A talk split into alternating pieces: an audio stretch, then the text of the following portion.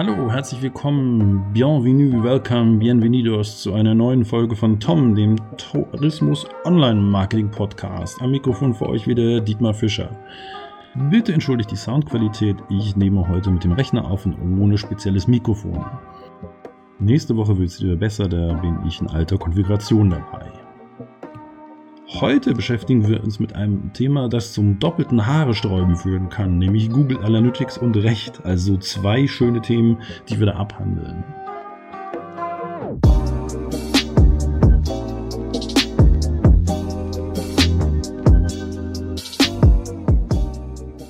Google Analytics und Recht, was für ein Thema. Ähm, aber bevor ich da irgendwie nochmal tiefer reingehe, erstmal noch ein Disclaimer. Ich bin kein Anwalt und kann auch keine anwältliche Beratung bieten. Alles, was ich hier wiedergebe, ist so meine Meinung, habe ich von Anwälten gehört. Und ähm, ja, wenn ihr es wirklich wissen wollt, fragt euren Anwalt oder Arzt oder ähm, wie auch immer, denn die wissen, wie es geht und nur die dürfen beraten. Doch genug des Rechtsabsicherungsdingsbums und direkt ins Thema. Google Analytics haben viele von euch auf der Seite. Wäre auch gut so, also auf jeden Fall ein Analyseprogramm zu haben, denn dann weiß man auch, was die Leute auf der Seite tun. Was machen eure Besucher überhaupt auf der Seite? Dann könnt ihr zum Beispiel schauen, was schauen die sich für Reisen an, welche Touren interessieren die am meisten, ähm, welche finden sie die Uhrzeit, wann ihr Öffnungszeiten habt und sowas auch zum Beispiel jetzt in Corona-Zeiten, was läuft denn überhaupt noch? Also zum Beispiel, was ähm, weiß ich jetzt von meinem Reiseblog? Die Leute interessieren sich immer noch für Rezepte. Die Leute interessieren sich natürlich für aktuelle Themen. Für Reisethemen jetzt nicht mehr ganz so viel, aber für Kultur. Sowas zum Beispiel. Oder aber gefragt, ähm, welche Reisen interessieren die Leute denn? Also buchen die Leute denn? Wollen die Leute denn 21er, 2021er Reisen schon buchen? Sowas könnt ihr alles aus Google Analytics und vergleichbaren Tools mitnehmen. Also grundsätzlich wissen wir aus dem Google Analytics, wie tickt unser Kunde. Wäre ja alles sehr schön, aber es ist nicht ganz so einfach. Also abgesehen davon, dass man sowas natürlich auch installieren muss und dann mal regelmäßig reingucken muss, gibt es ja immer noch die Sachen, dass bestimmte Sachen einfach nicht rechtskonform sind. Google Analytics hat gerade an zwei Fronten zu kämpfen.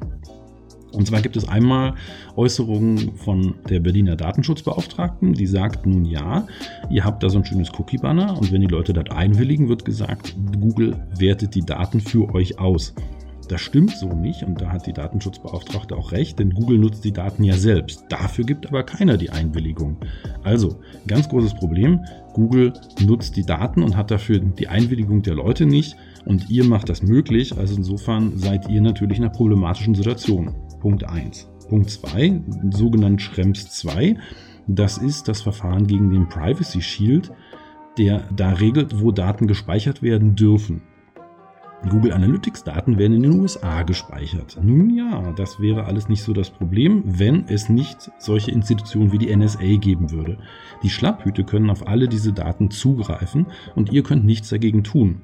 Also das Schlapphüte auf Daten zugreifen ist völlig normal, aber dass ihr was dagegen tun könnt, das ist das Wichtige. Also die dürfen nicht alles machen, in den USA mit euren Daten schon. Insofern wurde jetzt dieses ganze Dings gekippt. Schrems 2 heißt das Urteil. Wir warten mal noch auf eine genaue Begründung. Momentan ist es aber die Frage, ist ein Analytics-Programm wie Google Analytics überhaupt erlaubt? Ja, macht es nicht leichter für uns. Und was gibt es dann für Alternativen? Ja, natürlich könnten wir aufhören zu analysieren, wäre jetzt eine Möglichkeit, aber es gibt auch Sachen, wo ihr bestimmen könnt, wo die Daten liegen.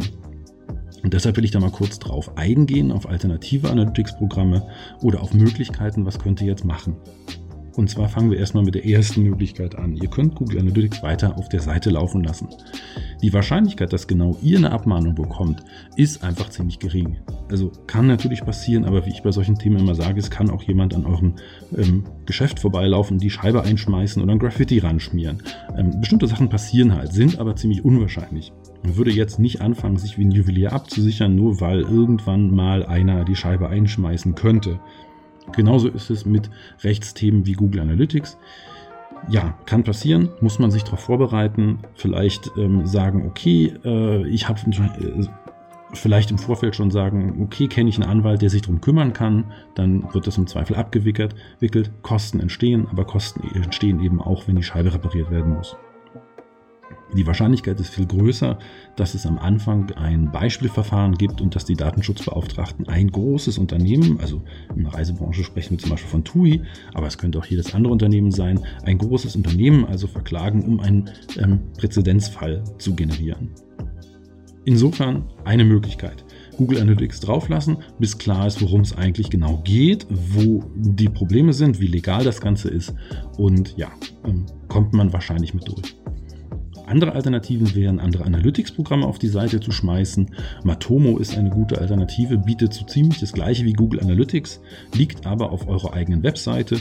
Wenn ihr euch für sowas interessiert, könnt ihr euren ITler fragen, die kennen sich mit sowas aus. Ich kann euch da auch helfen, das ist nämlich mein Lieblingsthema. Also Matomo Analytics super spannend ähm, und vor allen Dingen sehr viel rechtssicherer. Sagen wir mal sicherer. Nix ist rechtssicher heutzutage, was mit Daten äh, einhergeht, aber zumindest die Daten lagern bei euch und ihr habt da viele Möglichkeiten, was zu, zu machen. Es gibt auch noch andere Tools, die sind viel leichter zu benutzen. Das ist einfach so, wenn ihr eine Seite habt, die auf WordPress läuft. WordPress ist ein, sagen wir mal, ein Betriebssystem einer Webseite. Damit wird es aufgesetzt, Content Management System genannt. Und wenn ihr WordPress, das ist das weit verbreitetste System, nimmt, dann könnt ihr zum Beispiel Statify einsetzen. Ganz leichtes System, gibt nicht so viel Einblicke, muss man auch sagen, aber ihr habt wenigstens eine Übersicht darüber, welche Seite wie oft aufgerufen wird. Was es sonst noch gibt, sind sowas wie Logfiles. Die werden sowieso mitgeschnitten. Also Logfiles ist eine ganz alte Sache. Die liegt einfach daran begründet, dass ein Server sich absichern muss. Also funktioniert der Klick von hier nach dort? Ist die Seite denn überhaupt da? Und der Server schreibt das statistisch mit. Wir können das jetzt eben aber auch zur Nutzerauswertung nutzen.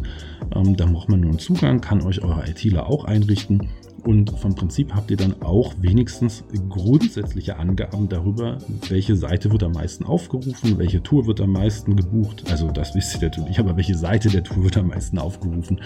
Und ähm, solche Sachen bekommen wir dann auch. Nicht so detailliert wie mit Google Analytics oder Matomo, aber zumindest damit wir die tägliche Arbeit damit verrichten können, haben wir dann ein paar Daten. Also insofern momentan rechtliche Situation sehr unsicher. Es gibt keine ordentlichen Gesetze. Die Gesetze, die existierten, waren ja also offensichtlicher Schwachsinn. Deswegen Schrems 2. Der Herr Schrems hat da das zweite Mal gegen geklagt und ähm, das erste Mal hat er gewonnen, das zweite Mal auch, weil Variante 2, nämlich der Privacy Shield, eigentlich genau das gleiche war wie Variante 1. Also insofern äh, war auch zu erwarten, hat die EU sich ziemlich in Nesseln gesetzt und wir stehen jetzt da mit ziemlicher Unsicherheit Sicherheit. Also das ist schon problematisch für uns. Insofern, ähm, da muss man einfach Augen zu und durch einfach weitermachen und, und da kann man nicht viel machen. Dass Google die Daten selbst verarbeitet, ist einem ja klar, das ignorieren wir auch immer. Ja, also Insofern, Matomo beispielsweise macht das nicht. 15,9% Anteil auf allen DE-Domains ist im Wachsen begriffen, weil wir in Deutschland natürlich immer mehr solche Probleme haben. Äh, zu erwähnen sei auch noch Facebook, der Facebook-Pixel, wenn ihr also eine Facebook-Auswertung macht, Facebook Analytics quasi, auch das ist natürlich ein rechtliches Problem. Die Daten liegen auch dort in den USA und die Schlapphüter haben wieder Zugriff. Also insofern ähm, unklare Situationen, unklare Gesetzgebung. Wir müssen warten, was passiert. Ich würde da einfach mal ruhig bleiben und in diesem Beispiel bleiben. Es gibt immer irgendeinen Idioten, der euch die Scheibe einschmeißt und im Internet gibt es immer irgendeinen Idioten, der euch abmahnt. Wenn ihr jetzt nicht selbst Chef und Besitzer einer Firma seid und sagt, das ist ein Risiko, was ich in Kauf nehmen kann, sondern ihr seid jetzt dafür zuständig und aber eben nicht Besitzer der Firma, sondern müsst jemand Rechenschaft ablegen, also zum Beispiel eben dem Chef, dann solltet ihr den Chef darauf vorbereiten und sagen, es kann passieren, dass eine Abmahnung kommt, was sollen wir machen?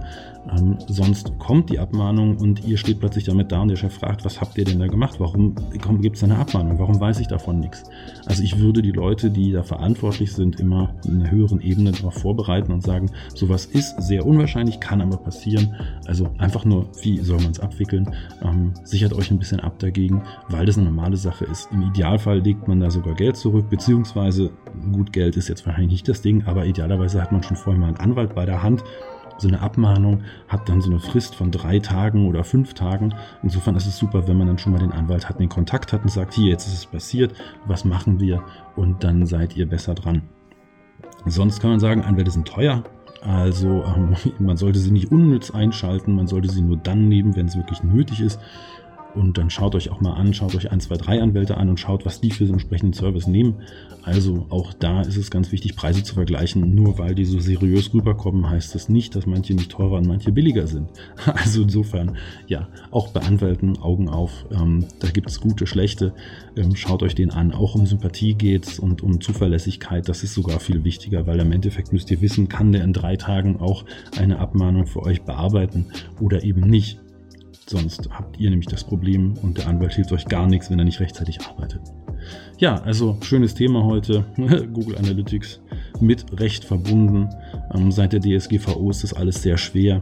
Aber wir finden unseren Weg dadurch. Lasst euch nicht davon abschrecken. Ähm, ähm, Selbstmord aus Angst vor dem Tod ist auf keinen Fall eine Lösung. Insofern vielen Dank, dass ihr heute dran geblieben seid. Ihr könnt den Podcast hier auch abonnieren, ihr könnt den bei iTunes bewerten und ähm, ich würde mich freuen, wenn ihr das tut. Sonst, wenn ihr Fragen zum Thema habt, schreibt mich einfach an dietmar.fischer.argo.berlin. Das kommt dann direkt bei mir an und ich antworte auf die Fragen. Sonst auf unserer Webseite argo.berlin findet ihr auch noch, was wir sonst so machen. Schaut da mal vorbei. Ja, wäre schön, euch hier wieder begrüßen zu können. Bis dann, euer Dietmar.